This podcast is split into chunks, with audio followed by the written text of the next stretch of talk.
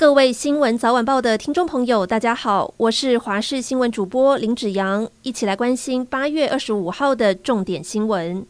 台南杀警案，两名员警殉职，家属悲痛不已。今天上午，立法院长游锡堃到殡仪馆慰问家属。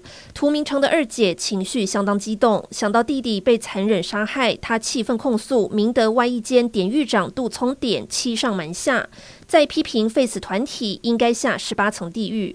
而涂明成大姐则是批评矫正署玩文字游戏，伤害家属，要求道歉。犯下双井命案的林姓凶嫌为何痛下杀手？他被逮后声称是因为警方朝他喷洒辣椒水，加上开枪示警，他才会失控攻击。台南市警察局长方养宁出面强调，员警有没有开枪无法确定，但可以证实员警的确有使用辣椒水。而嫌犯的犯罪动机就是要抢走手枪。现在检察官也正在搜集事证，要还原事发经过，找出嫌犯真正的犯案动机。国民党苗栗县议长钟东锦宣告参选苗栗县长，可能面临被开除党籍的处分。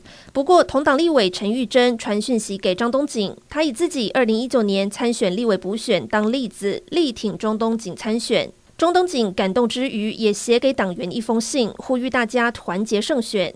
而他的同党对手谢福弘表示，兄弟登山各自努力。至于钟东锦会不会被开除党籍，他并不是很在意。宜兰县长林姿妙涉嫌贪污，如今在选举前被正式起诉。尽管国民党主席朱立伦公开力挺，相信林姿妙清白，还强调绝对不会阵前换将，但党内却出现不同声音。议员游淑慧在谈话性节目说，国民党不需要像民进党挺林志坚一样全党护一人，还说如果很危险要换还是得换。随着林志坚两份论文都被判定抄袭，撤销硕士学位，话题持续发酵。桃园市长参选人张善政就认为，这已经是全国性的问题，要求总统蔡英文、市长郑文灿以及郑运鹏都要出面道歉。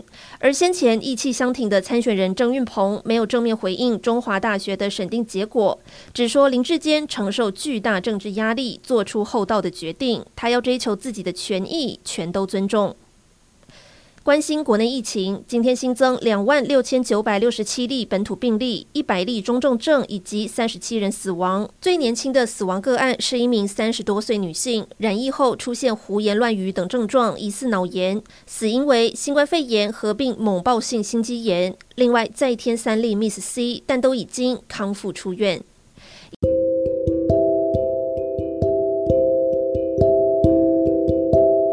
以上就是这一节新闻内容，非常感谢您的收听，我们下次再会。